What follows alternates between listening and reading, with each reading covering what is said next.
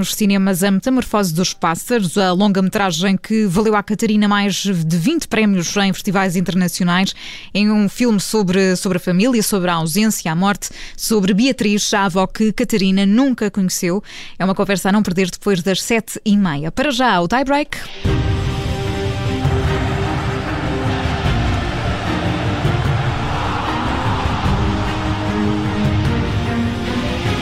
Connosco está o editor de desporto do Observador, Bruno Roseiros. Bruno, bem-vindo e como tema do dia traz a possível chegada de mais um treinador português à Premier League.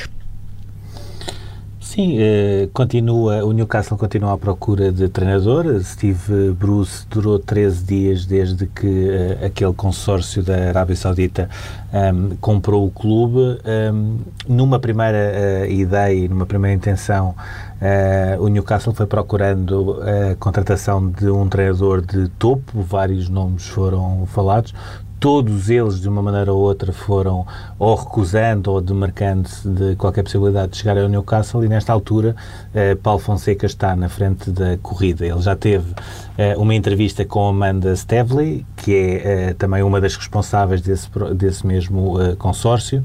Uh, a entrevista correu uh, bem, falaram sobre o clube, o plantel, as ideias a curto e a, a médio prazo que o clube tem.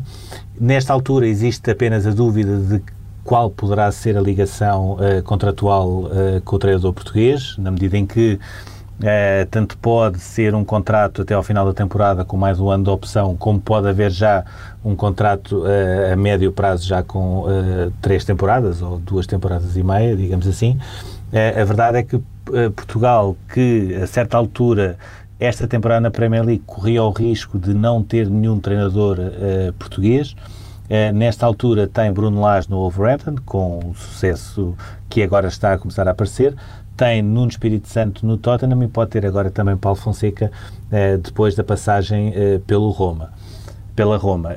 Um, de dizer também que, uh, parte desta questão, ou seja, a possibilidade de Paulo Fonseca uh, treinar o Newcastle, e nesta altura, uh, pelo que sabemos, é de facto a principal opção para assumir o comando do Newcastle, existe também a questão de Luís Dias. E Luís Dias, no último verão, Houve uma equipa, de facto, da Premier League que fez chegar ao Futebol do Porto eh, uma proposta eh, pelo jogador colombiano, foi o Everton, uma proposta curta, no sentido eh, e na ideia de, dos administradores da SAD do Futebol do Porto, eh, e junta-se agora ao Newcastle, que independentemente de Paulo Fonseca poder ser ou não eh, treinador da equipa, eh, vê no jogador colombiano uma mais-valia que poderá ajudar a equipa ou nesta, nesta próxima janela de mercado em janeiro eh, ou no eh, período habitual de verão. Certo é que, eh, nesta altura, o Newcastle é a equipa com maior interesse na contratação de Luís Dias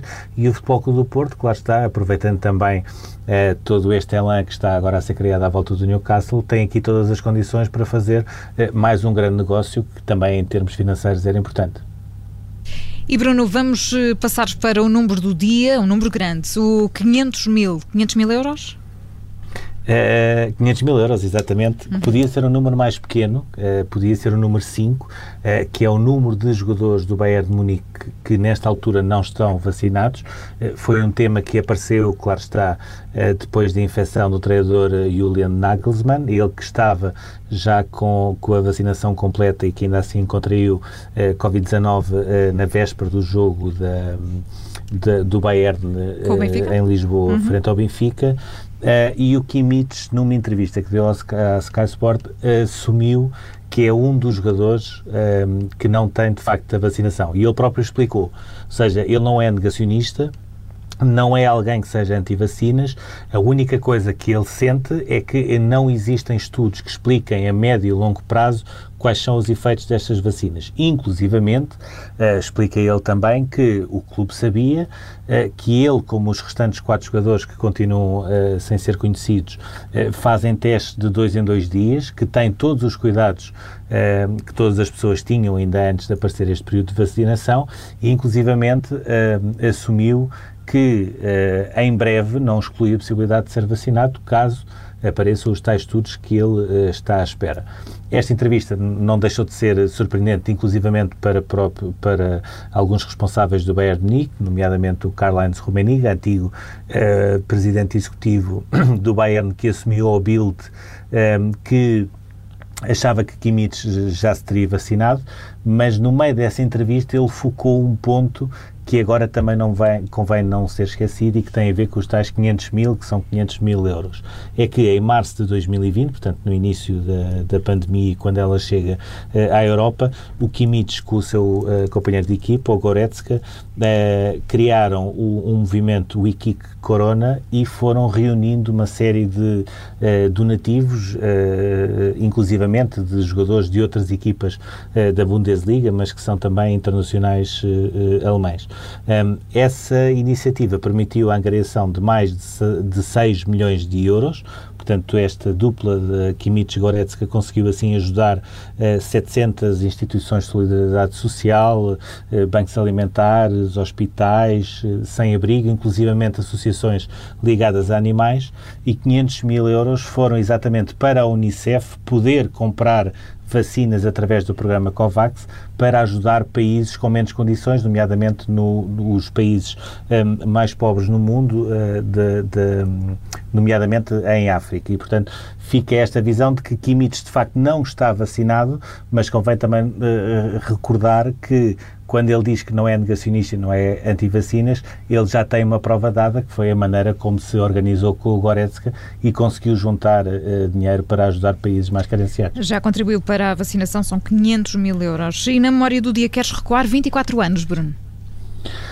Sim, porque uma das notícias do dia é a nova eh, Maradona Cup, que vai ser eh, disputada entre o Boca Juniors e o Barcelona na Arábia Saudita. Portanto, o jogo em si faz todo o sentido. Irem para a Arábia Saudita jogar, eh, mais uma vez, os valores económicos estão, estão a imperar.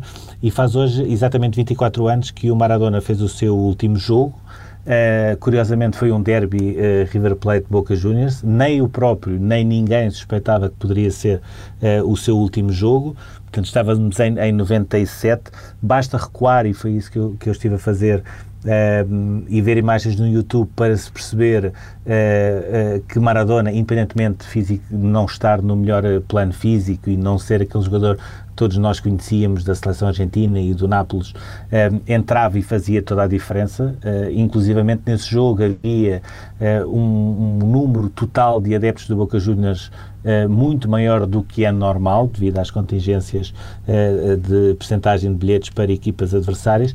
Ele entrou, benzeu-se para o topo onde estavam os adeptos do Boca Juniors, o estádio praticamente caiu. em campo e durante o jogo já não conseguiu fazer a diferença, acabou ser, por ser substituído por aquele que seria o sucessor da camisola 10 do Boca Juniors, o Riquelme, saiu ao intervalo, o Boca Juniors estava a perder por 1-0, um conseguiu dar a volta uh, para 2-1, com o último gol a ser marcado também pelo Palermo, uma figura uh, fundamental na história do clube, que se tornou depois mais tarde o maior goleador de sempre do Boca Juniors, e Uh, apesar de ter saído com uma contratura, mais uma vez a seguir a esse jogo voltaram os rumores de que uh, Maradona poderia ter acusado novamente positivo num teste antidoping. E ele, quatro dias depois desse jogo, uh, esteve com o pai, o pai à frente dele chorou, admitindo que já não conseguia ouvir mais todos os rumores que levantavam essas suspeitas de doping à volta do filho e foi nesse preciso momento que Maradona decidiu terminar a carreira, faz hoje 24 anos desse último jogo Quatro dias depois ele anunciou o final da carreira e dessa vez foi mesmo o final da carreira de Maradona. Essa Maradona Cup que se joga no dia 14 eh, de dezembro eh, entre o Barcelona e o Boca Juniors vai ser já em Riad. Bruno Roseiros, Exatamente. obrigada por ter juntado a nós no tie break desta segunda-feira, a iniciar a semana. Bom trabalho. Obrigado. Obrigada.